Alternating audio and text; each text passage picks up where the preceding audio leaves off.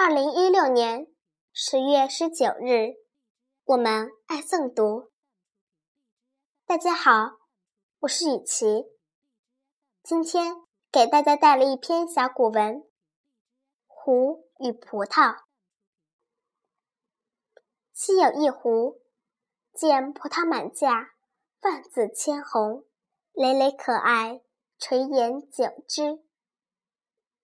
乃无元生之计。不能大快朵颐，望则生怨，怨则生怒，怒则生匪，无所不至。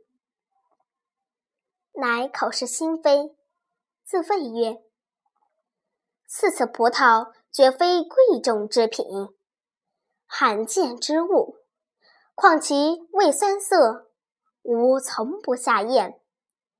彼庸夫俗子。”方以之为实也。